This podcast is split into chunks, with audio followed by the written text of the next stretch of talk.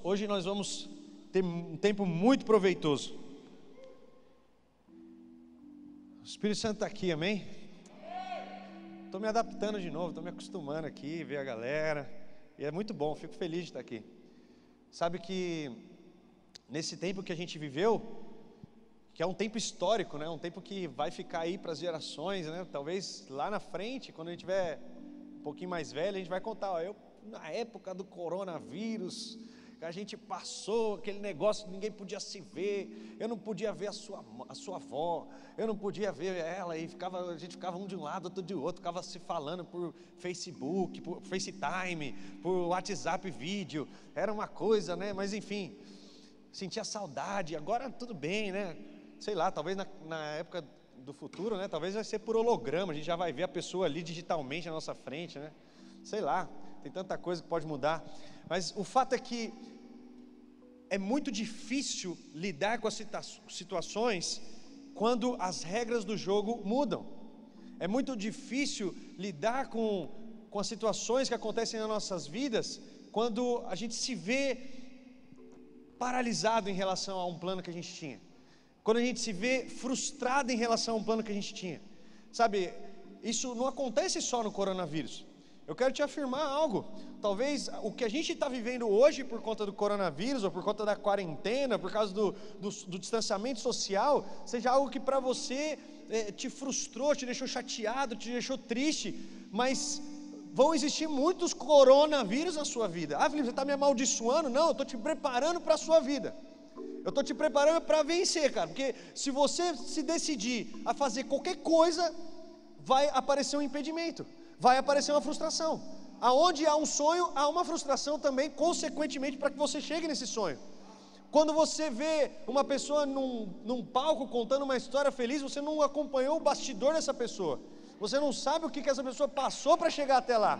Quando você vê um noivo subindo no altar com uma noiva, você não sabe quanto tempo ele trabalhou para que aquilo acontecesse.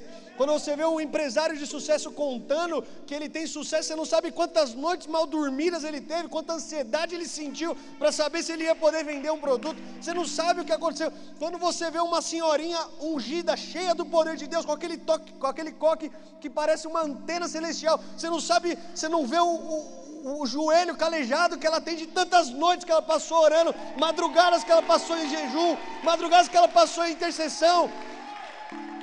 Cara, talvez o que você está vivendo hoje é algo que vai te fazer muito bem e que vai te preparar para que você possa realmente viver os sonhos de Deus para a sua vida. Então, seja grato, meu amigo, você está fazendo parte da história. E hoje a gente vai entender o que, que são essas cinco atitudes para que nós possamos ser cristãos realmente relevantes aqui na terra. Porque é muito fácil você vir à igreja e participar, sentar num banco, passar o gel na entrada, colocar a máscara, que agora faz é parte essencial do que você tem que levar na hora do culto é a sua Bíblia, seja digital ou física, a sua máscara tem que passar álcool em gel antes de entrar, tem que medir sua temperatura, então tem todo esse processo, mas isso não faz de você um cristão. Desculpa te falar isso.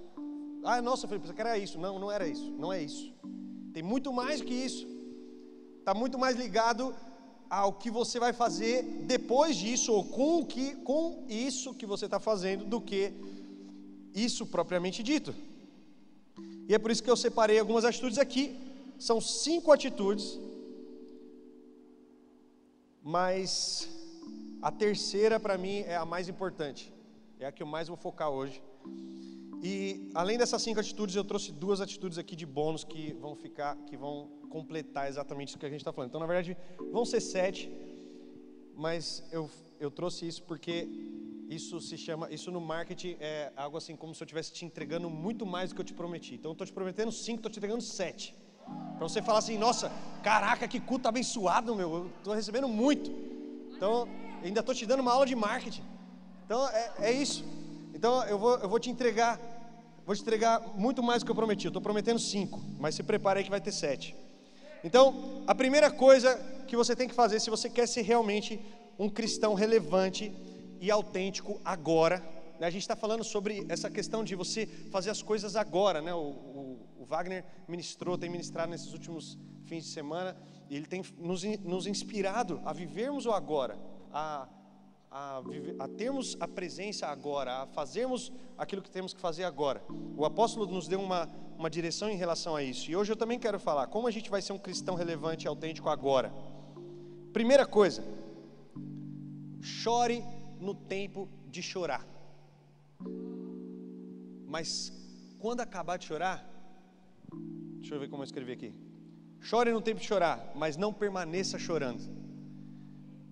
Sabe, quantos aqui, eu quero fazer uma pesquisa. Eu falei um monte de coisa aqui. Quantos aqui passaram por uma frustração durante essa pandemia aqui? Algo que você já, já deu como certo, você não vai conseguir fazer esse ano. Talvez no ano que vem, mas esse ano não vai dar mais. Quem aqui passou? Eu passei. Alguém mais aqui passou? Cara, dá vontade de chorar, velho. Dá vontade de chorar, porque você tem um plano, você tem um planejamento em relação a algo, você, você vira, você faz aquela né, New Year's Resolution, que você anota lá o que você quer para o ano que vem, você coloca escrito lá, ó, oh, eu quero isso, eu quero aquilo. Como é que é? Resoluções de ano novo, é, é bem parecido. Você coloca, você coloca lá tudo que você quer para o ano, ano seguinte, e aí de repente, pá, coronavírus. Tipo, mano, começa tudo do contrário, velho, tudo do avesso, sabe? Tipo, paralisa tudo aí, você fica esperando, você fala, não, isso aí não é nada. Eu, gente, eu passei por todas as fases que você pode imaginar. Eu comecei a falar, não, isso aí não é nada. Vai sair daqui a pouco, ih, meu Love and Fire Nordeste estava marcado para maio. Eu falei, não, nunca. Você acha que você vai durar até maio? Não, estamos em março, gente. Ô, falta três meses, tá doido? Nunca. Aí depois você passei pela fase do, depois da negação, né? Eu passei pela fase do aceitação muito radical. Eu falei, não, então é o seguinte, vai todo mundo morrer, pelo amor de Deus, vou ficar todo mundo dentro de casa, vai acabar isso logo. Eu fiquei tipo, não, desesperado, velho. Sabe, não sei se você se identifica com o que eu estou falando, mas eu, cara, eu fiquei assim, cara. Eu fiquei, não, vai, vai morrer todo mundo, cara. Já era, vou, prepara, sua, prepara suas malas aí, vamos para o céu. Vamos adorar com Jesus em glória. E tá tudo certo, porque, meu, é isso aí, mas não vamos, vamos piorar mais, fica na sua casa aí. Agora já estou numa fase mais relax aí, estou mais de boa, mas com cuidados ainda, tomando os cuidados necessários. Mas o fato é que quando vem uma situação como essa, a primeira coisa que dá vontade é de chorar. Cara, não é só isso que acontece na nossa vida, como eu disse, várias situações acontecem. Às vezes um relacionamento que termina, às vezes um emprego que você perde. Às vezes um, isso não está só ligado ao coronavírus. Tem várias situações. Sempre que você tiver um sonho para realizar algo, haverão implicações para que você realize esse algo. Haverão dificuldades.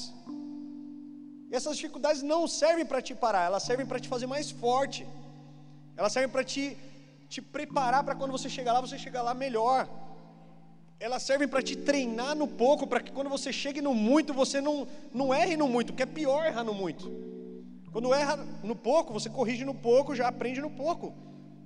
Quando erra no muito, é, o prejuízo é muito maior.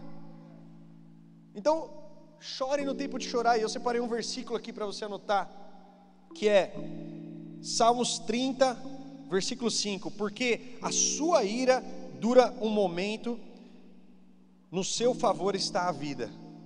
O choro pode durar uma noite, mas a alegria vem pela manhã. Aqui o salmista ele está falando uma característica de Deus. Ele está nos ensinando como que Deus reage às situações. Ele está falando aqui, ó, a ira de Deus pode durar um momento, mas o seu favor está para a vida toda. Sabe que o problema é que quando você, quando acontece algo que você não esperava, você não pode tratar esse algo que você não esperava como se fosse a vida toda. Foi só algo que você não esperava. Por exemplo, você está lá, tá, aí do nada alguém bateu no seu carro. Pera, não quer dizer que, que a sua vida inteira foi horrível. Você dirigiu talvez dois anos e ninguém bateu no seu carro. Ah, não, mas meu Deus, por que isso ia acontecer? Cara, chora o que tem que chorar. Hoje de manhã eu acordei com o meu MacBook quebrado. Cara, você tem noção o que é um MacBook quebrado? Dá vontade de chorar muito.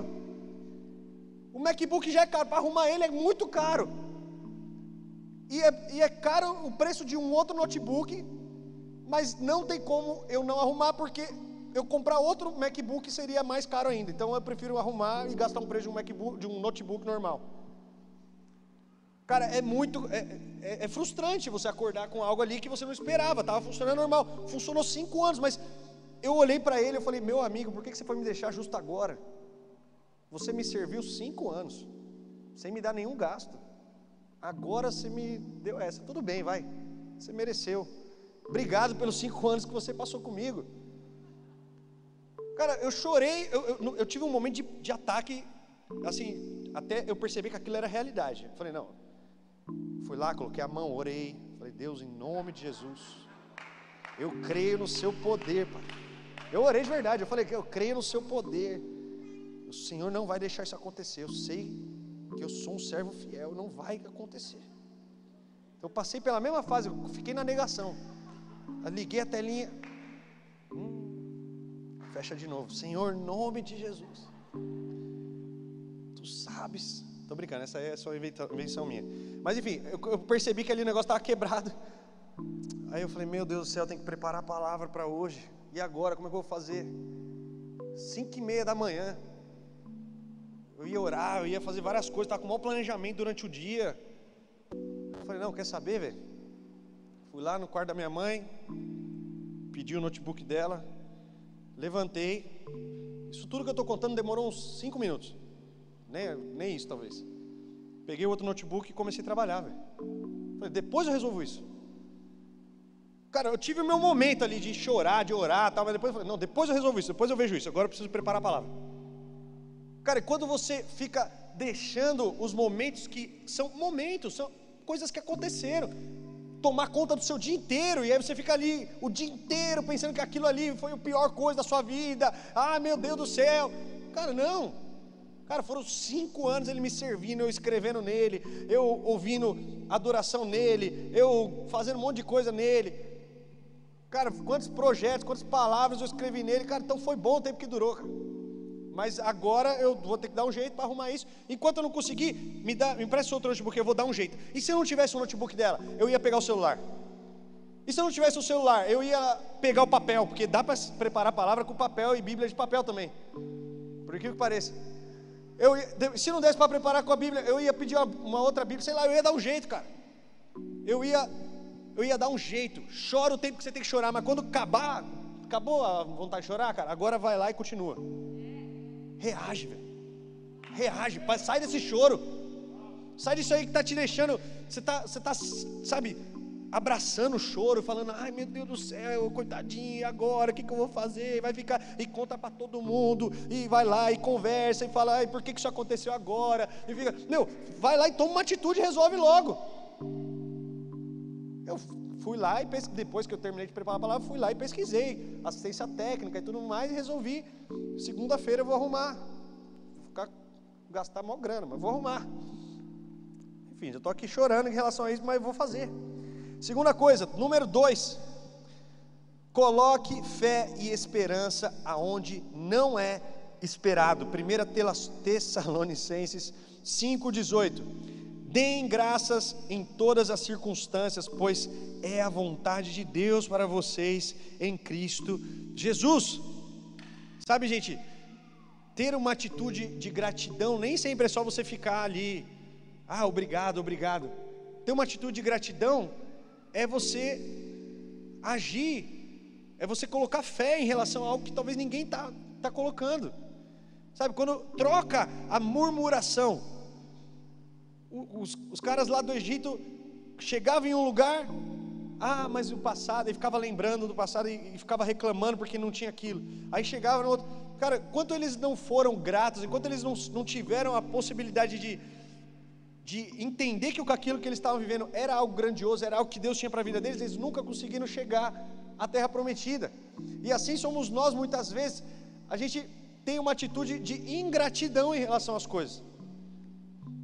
A gente está lá fazendo todas as coisas, aí do nada uma coisa dá errado, a gente para. A gente desanima, a gente desiste, a gente fala, não, quero saber, não, não vou fazer mais isso não. Cara, quando a gente tem uma atitude de gratidão, Jesus nos ensina isso na multiplicação de pães e peixes. Ele está lá com um problemão na mão, um problemão. muito maior do que os nossos problemas, pode ter certeza. Ele está com uma multidão ouvindo ele, e essa multidão está sem comer, e ele não tem como dar comida, não tem nenhum lugar perto para ele dar comida. Ele vira para os discípulos, os discípulos também vira para ele, e agora o que, que a gente faz? Ninguém tem comida. Um menininho vai lá e entrega para ele cinco pães, dois peixinhos, que não dava para nada. Ele tinha duas escolhas: olhar para isso aqui e falar, isso aqui não dá para nada. Ou ele poderia falar, vamos separar os grupos aí em grupos de 50, foi isso que ele fez, né? Vamos separar em grupos de 50. E aí ele foi lá e fez o quê? Deu graças. Quando Jesus dá graças, ele se prepara para o próximo nível, ele se prepara para a multiplicação. Você quer viver multiplicação? Começa a ser grato. Grato nas suas palavras, grato nas suas atitudes. Sabe o que é ser grato nas atitudes, cara? É organizar o que está errado e ser grato, cara. Agir. Ele foi grato e começou a repartir o pão e deu, e deu certo. Cara, tem momentos na sua vida que você vai enxergar uma multidão querendo comer e você não tendo comida. Organiza e seja grato e haja. E pronto, cara. Você vai ver o, milagre da multiplicação. Você vai ver como vai ter coisa que parece uma tempestade se transformando em um copinho aqui. Terceira coisa, e essa eu falei que era a mais importante, lembra? se adapte às novas regras do jogo. A vida vai mudar as regras do jogo para você várias vezes. Se tem uma coisa que é chato, quem aqui já jogou banco imobiliário? Meu Deus, eu, eu não, até hoje eu não consegui chegar num consenso sobre as regras desse jogo. Cada pessoa tem uma regra. Tem gente que fala que toda vez que você para na casinha, você pode colocar outra. Tem gente que fala que só de você for sua vez, você pode colocar a casinha quantas, quantas vezes você quiser. Tem gente que fala, não, tem que cair na casinha certa para colocar no, na, no lugar certo para colocar a casinha. Meu, é uma bagunça. E você, sem saber as regras do jogo, você não consegue jogar. Mas, o quão rápido você consegue se adaptar às novas regras do jogo? Estou dando um exemplo aqui do banco imobiliário, mas é chato você jogar um jogo que você não sabe as regras, e é chato você jogar um jogo que fica mudando de regras, porque você está ali com uma estratégia e mudou a regra, você tem que mudar a estratégia. Mas o, o quão rápido você muda a sua estratégia e o quão rápido você se adapta às novas regras do jogo é o que define o quão rápido você vence o jogo de novo. Eu quero te dizer que o quão rápido você se adaptar ao coronavírus não ao coronavírus, no sentido de aceitar a doença, não, mas quanto, quão rápido você se aceitar as mudanças que o coronavírus vai impor na sociedade, mais rápido você vai vencer o jogo de, dessa nova sociedade, porque ela existe, é uma nova sociedade. Enquanto você ficar pensando, ah, mas quando, acaba, quando voltar tudo ao normal, aí eu vou voltar para aquele projeto. Cara, você não consegue, não vai voltar para o normal, porque é outro normal agora, é outra coisa. E assim acontece na sua vida. Cara, não tem como você jogar o jogo de casado sendo solteiro, também não tem como você jogar o jogo de solteiro sendo casado. Você casou, por exemplo, alguém talvez aqui casou recentemente. Cara, não, não tem como jogar o mesmo jogo, você vai ter que jogar outro jogo. E quão, quão mais rápido você consegue se adaptar a esse jogo, mais rápido você consegue vencer nele também. Aí a Mayara está falando uau, porque é verdade. Faltou sair girando no manto aí. Cara, você mudou de emprego, você estava lá estabilizado, perdeu o emprego por causa da pandemia, aí você começou um novo emprego. Cara, você talvez tinha um prestígio aqui, agora você não tem, você vai ter que construir isso de novo. Quão rápido você se adapta a essa nova realidade, mais rápido você está preparado para vencer o jogo de novo, cara. Você precisa. Eu já falei o versículo desse? Não. Ah, então vamos lá. Josué 1,9. Não fui eu que ordenei a você? Seja forte e corajoso. Não se apavore nem se desanime, pois o Senhor, o seu Deus, estará com você por onde quer que andar. Sabe o que estava acontecendo aqui? Eu preciso te explicar para que você entenda o versículo. Eles estavam aqui prestes a entrar na terra prometida, que eu acabei de citar. As gerações deles todas não conseguiram entrar, eles estavam aqui prestes a enfrentar um monte de novos desafios. E Deus está falando para eles: seja forte e corajoso. Ou seja, cara, vai para cima do jeito que está mesmo. Você não sabe como vai ser lá. Lá vai ter gigante, você não sabe como você vai ter que vencer. Se você ler a história depois, você vai ver que eles tiveram que rodar sete vezes, tiveram que é, depois gritar alto. Isso não tinha sentido nenhum em relação a vencer ninguém. Mas eles foram fiéis em relação ao novo normal deles e eles conseguiram, cara. O importante é você, como eu já falei, se adaptar às regras do jogo. É, esse é o mais importante de hoje. Mas também tem um super importante que é agora. Que é o quarto. Me abandonaram aí. Foque no que você consegue controlar. Mateus 6, 34. Portanto, não se preocupem com o amanhã, pois o amanhã se, preocupará consigo mesmo. Basta a cada dia o seu próprio mal. Então, para mim, o 3 e o 4 são os mais importantes. Foque no que você consegue controlar. Lembra que eu dei o exemplo? Cara, meu notebook tinha quebrado. Mas eu precisava preparar uma palavra. Eu, eu não conseguia controlar o notebook quebrado. Eu conseguia controlar o que eu precisava fazer, que era preparar, preparar a palavra. Só que às vezes você fica ali, preso no problema, preso na situação que você não consegue controlar naquele momento. Sabe, você não consegue controlar quando que a quarentena vai acabar. Você não consegue controlar o fato de você ter sido demitido. Mas você consegue controlar o que você vai fazer depois de você ser demitido. Ah, eu estou sem emprego, estou sem dinheiro. Cara, o que, que, eu vou fazer? Ah, eu ia vender coisa na rua, não consigo mais vender coisa na rua, porque agora não pode vender nada na rua. Ah, então eu vou vender coisa na internet. Vou abrir uma conta no Mercado Livre, vou vender coisa na internet. Lembra que eu falei? Se adaptar, cara. Foca naquilo que você consegue controlar. Foca naquilo que você consegue fazer. Ah, eu, ah, eu não, sabe por que eu não faço, Felipe? Eu não faço porque eu não, não consegui, eu, eu não consigo, eu não, tinha, não tenho tempo. Sabe, a maior desculpa da galera, eu não tenho tempo. Eu não tenho tempo para ler a Bíblia, eu não tenho tempo para orar. Cara, se nessa quarentena você não conseguiu orar e você sempre falou que você não tinha tempo, na verdade, o tempo nunca foi o problema para você. Na verdade, sempre foi uma boa desculpa. E pode falar uma coisa, quem é, se você ficar bom, tem uma coisa que você nunca deve ficar bom, é em desculpa. Porque se você ficar bom em desculpa, você não é bom em mais nada. Quem é bom em desculpa, não é bom em mais nada. Porque ele fica tão bom que ele consegue usar essa, essa ferramenta a favor dele e ele não consegue ser bom em mais nada. Ele se acomoda naquilo ali. Cara, foca naquilo que você consegue controlar. Eu, por exemplo, estava planejado. Ela não sabia, mas eu estava planejado. Quando eu virei o ano, eu ia, falei, eu vou pedir a Thalita casamento esse ano. Vai dar certo, eu vou, vai começar, a gente vai casar, cara. Na verdade, eu falei para ela esses dias que isso ia acontecer. Mas, não, mas aí, pá, coronavírus. E aí, pá, também, a irmã dela teve um negócio também que, que atrapalhou um pouco. E aí foram duas situações, a gente também ficou, a, a gente ficou sem se ver quatro meses. Sem, sem se ver, só se falando pelo WhatsApp. A brincadeirinha que eu fiz no começo era real, era meu, meu, meu caso. A gente não conseguiu se ver, porque a mãe dela não podia correr o risco de pegar esse coronavírus. No fim, ela foi um trator, pegou, pareceu que nem sentiu, nem deu espirro.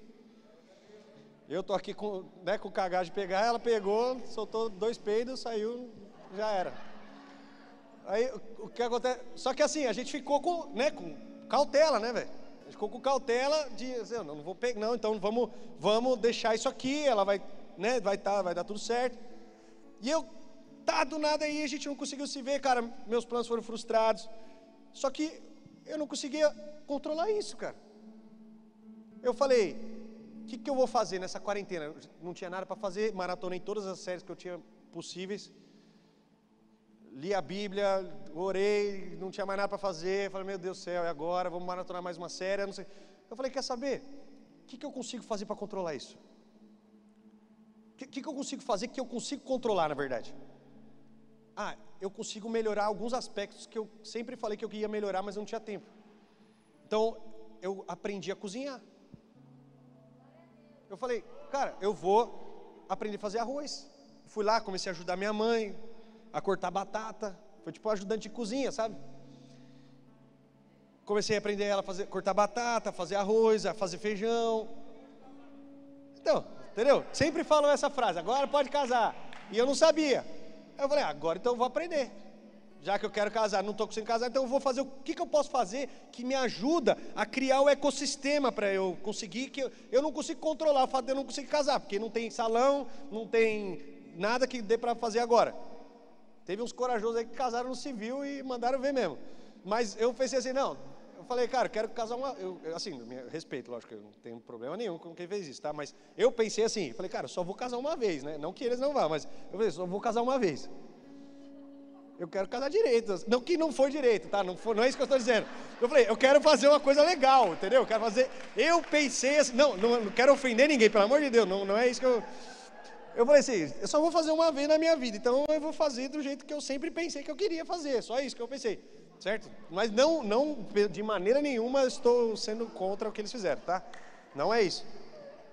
Inclusive achei fofinho, tal, da hora. O que a questão é que a questão é que o que você consegue, você tem que focar naquilo que você consegue controlar, cara. Você tem que focar naquilo que você consegue realizar naquele momento. Então, eu, eu não podia. Ah, então, eu, eu sempre para quem lembra, né, sei, talvez alguém reparou aqui, né, ninguém, muito poucas pessoas falaram, a Catita falou, mas para quem lembra, eu estava um pouco mais gordinho há um tempo atrás, né? Na verdade, 17 quilos mais gordinho. E eu, e eu falei assim, e eu sempre botava essa desculpa assim: olha, eu não consigo engordar, eu não consigo emagrecer, porque, cara, todo fim de semana é açaí com pastel depois do culto, aí sempre tem alguém que convida para aniversário, aí sempre tem alguém que convida para não sei o quê, aí domingo tem não sei o quê, eu, tenho, eu gosto de ir, vai, não sei o quê, e aí, né, eu sempre tive aquela filosofia que você não é crente há quantos anos, você é crente há quantos quilos. Eu, por exemplo, já era crente há 17 quilos. Ó, se você ver, por exemplo, essa fotinha aqui, você vai ver uma diferença aqui, uma saliência, uma protuberância aqui. É que é preto, mas você vai ver. O que aconteceu foi que eu eu tenho que encerrar logo, eu, eu falei que ia pregar rápido. Mas o que acontece é o seguinte, cara, eu, eu, eu falei, eu agora eu tenho tempo, eu não vou ter nada social na minha vida durante um tempo, então eu posso fazer a melhor alimentação que eu, que eu sempre sonhei fazer, fitness, comer tudo direitinho, contar as calorias, contar as gramas, contar não sei o quê. Cara, eu fui lá e fiz e emagreci 17 quilos.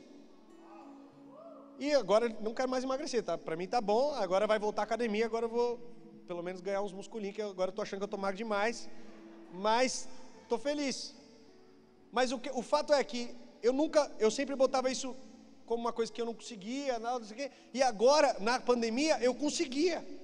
Eu tinha, eu tinha como fazer isso. Eu não tinha McDonald's todo fim de semana. Eu não tinha açaí toda hora. Eu, né, também não dá para ficar gastando com, com besteira. Então eu falei, cara, agora é a hora. E eu consegui. E agora estou voltando, porque na verdade eu descobri outra coisa. Que na verdade, isso tudo que eu falei aqui era fichinha perto de uma coisa que me fazia engordar muito. A Thalita. Que a Thalita ela tem um negócio. Ela, ela tem um negócio que eu chamo de olhos de bomba. Olhos de bomba, que ela, ela fala assim, nossa, estou com uma vontade de comer um hambúrguer ela começa de manhã falando isso. Estou oh, com vontade de comer hambúrguer, meu Deus. Ela manda foto do hambúrguer no seu WhatsApp. Manda lá várias, várias fotos assim do Pinterest que ela pegou, daquele hambúrguer, tem gostoso. Ela, Nossa, vamos comer um hambúrguer, que não sei o que, fica mandando. E aí você fica criando aquele desejo ali que você nem tinha. Mas ela fica mandando, e você fica, aí você vai crescendo. Ela chega a primeira coisa, e aí hoje vai comer hambúrguer, né? Vamos, vamos comer hambúrguer. Aí o que acontece? Você chega lá na hamburgueria e tal, com uma vontade, você fala, meu, me dá aí o maior que você tem, porque ela já criou todo aquele contexto na sua cabeça. Ela vai lá e pede também, fala, não, eu também quero. E aí fica aquela coisa assim, quando chega na hora de comer, ela vai lá, dá duas mordidas e fala, hum, fiquei enjoado, não quero mais. Aí eu, na verdade, até gosto que ela faça isso, porque aí eu falo assim, não, pode deixar aqui que eu como então. Aí eu como o dela e o meu. Então eu fazia, e ela faz isso, faz sempre. Então eu falei assim, não, eu descobri que nessa pandemia foi bom porque eu descobri também. Eu falei, na verdade eu estava né, com essa questão, agora eu estou dominando, estou dominando sobre a minha carne. Então, gente, e vamos lá, eu falei que ia falar os dois e vamos encerrar aqui que agora o Espírito Santo ele vai ter ele vai ter o tempo dele de falar aos nossos corações, com certeza. Não que ele não teve até agora, né? Só agora que vai ser só ele, eu vou calar a boca. Né? Então, no, no versículo, aqui eu quero dar só as duas últimas, as duas últimas atitudes, que é atitude 1, um, é, os bônus. Bônus 1, um, que é valorize os pequenos começos. Zacarias 4, versículo 10: Não desprezem os pequenos começos, porque os homens se alegram vendo o início desta obra, vendo o prumo nas mãos de Zorobabel sete, essas sete luzes simbolizam os olhos do Senhor, que tudo vem em todo o mundo. Sabe, tem gente, o problema é que a gente tem uma mania muito feia que é a mania da comparação. Só que a comparação, ela não é de todo mal se você sabe como fazer. Por exemplo, você nunca pode comparar o palco de alguém com o seu bastidor.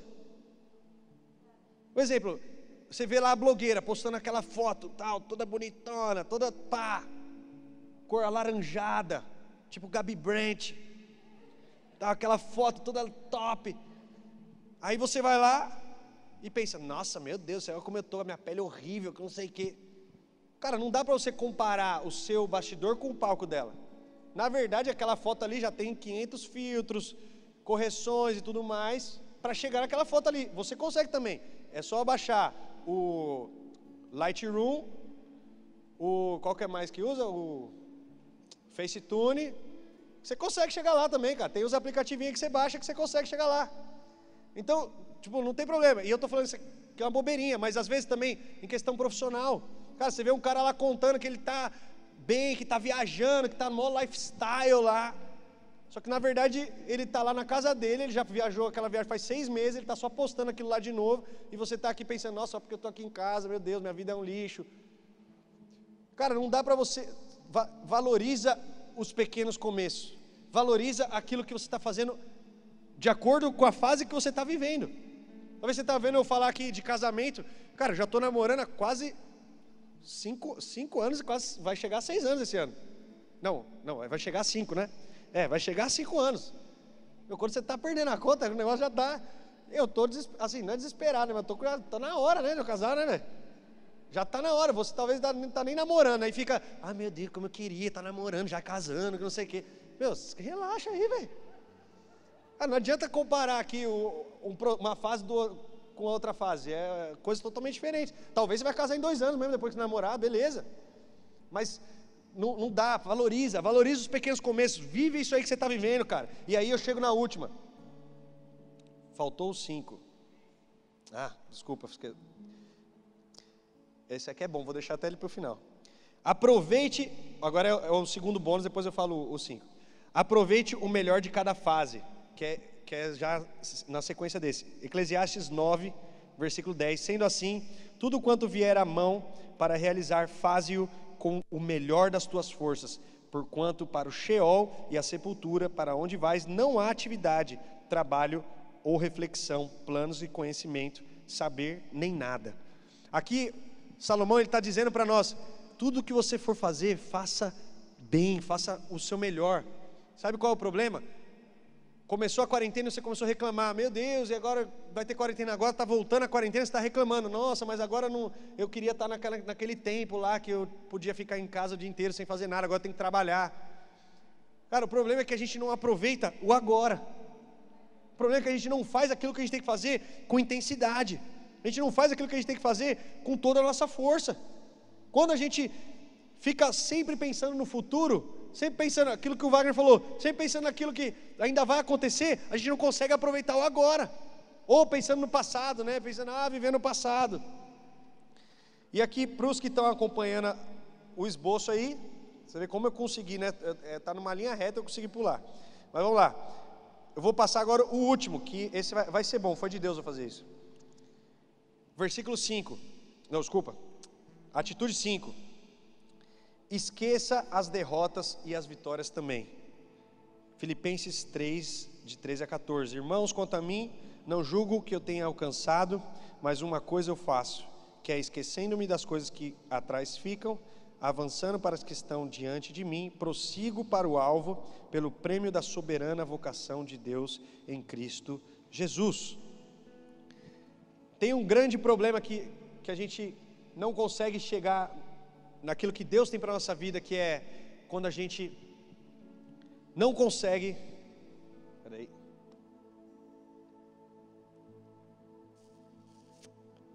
A gente não consegue esquecer nem as vitórias e nem as derrotas. As derrotas a gente tem que esquecer por quê? A gente tem que esquecer porque as derrotas a gente fica lá pensando, meu Deus, vai acontecer de novo, e a gente não consegue chegar naquilo que Deus tem para nossa vida, porque a gente fica pensando, nossa, vai acontecer de novo, ah, mas fulano me traiu. Não quer dizer que porque fulano te traiu vai te trair de novo. E não quer dizer porque fulano te traiu que outra pessoa que está chegando agora vai te trair também. Ah, porque eu fui mandado daquele emprego que eu me dediquei tanto, fui mandado. Não quer dizer que porque você se dedicou naquele emprego, você foi mandado embora, que agora você vai se dedicar de novo, esse chefe também não vai te valorizar, vai te mandar embora. Cara, nem sempre a, derrota ela, ela é uma predição do que vai acontecer no futuro. Mas uma coisa importantíssima também é esquecer as vitórias. Nós temos que esquecer as vitórias também. Como assim esquecer, Felipe? Tem que ter amnésia, não é isso não. Você tem que se desapegar das vitórias. Sabe por quê? Quando você, se, quando você se apega a uma vitória que você teve, você limita o patamar daquilo que você viveu e você pensa que aquilo foi o máximo. Só que na verdade tem muito mais. Na verdade, tem, Deus tem muito mais. E se você ficar botando um teto ali, não, eu já cheguei aqui, eu já cheguei aqui, eu não posso passar daqui. Você fala, não, naquela época que eu orei por cinco pessoas e elas foram curadas, meu Deus do céu, aquilo ali, eu estava ungido para caramba. Mas Deus talvez quer que você ore agora por 20 e elas sejam curadas. Não, naquela hora, naquela época que eu estava naquele emprego que eu ganhava 10 mil reais, cara, talvez Deus quer que você ganhe 100 mil reais. Mas você fica pensando que o seu sucesso é, é, é o máximo que você pode chegar, cara. Não, esquecendo das coisas que para trás ficam, prossigo para o alvo. O apóstolo Paulo está falando: esquece das suas vitórias, esquece das suas derrotas, esquece de tudo, prossegue para o alvo. Foca no alvo, cara. Foca naquilo que você tem que fazer e foca naquilo que você consegue controlar. Porque o seu alvo não pode deixar que você fique só sonhando com o alvo. Não, foca no alvo e, controla, e faz o que você consegue controlar hoje para chegar no alvo. Quer ser missionário? Estuda inglês hoje, cara.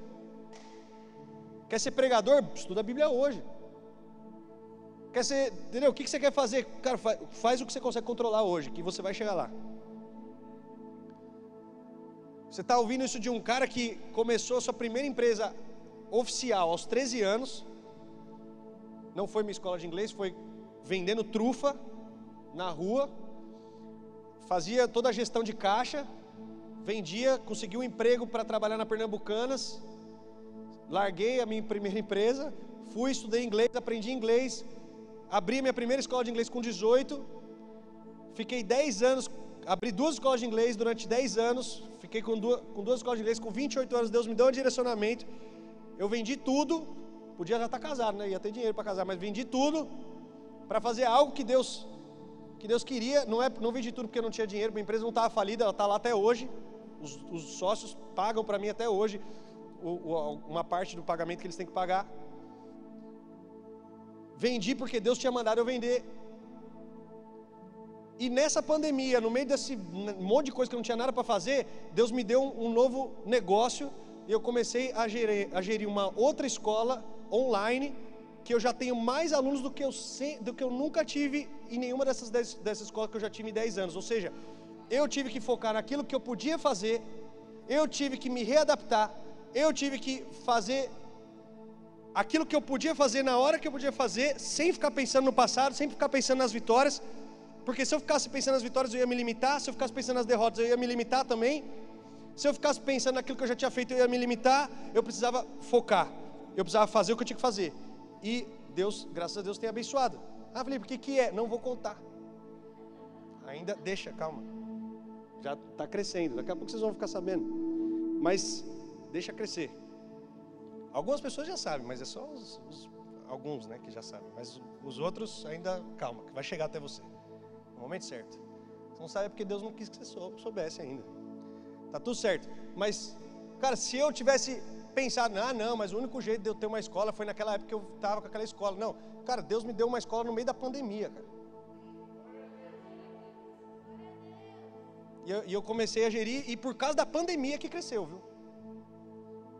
Porque as pessoas estavam em casa, então deu para fazer online, porque senão elas não iam, não ia dar tempo.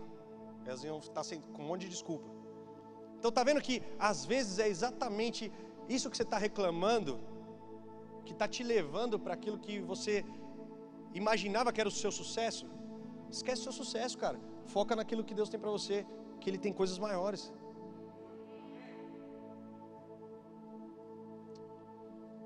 Eu sei que o Espírito Santo está aqui. Eu estou falando aqui descontraído, brincando, mas eu sei que Deus está falando aos corações aqui de muitas pessoas.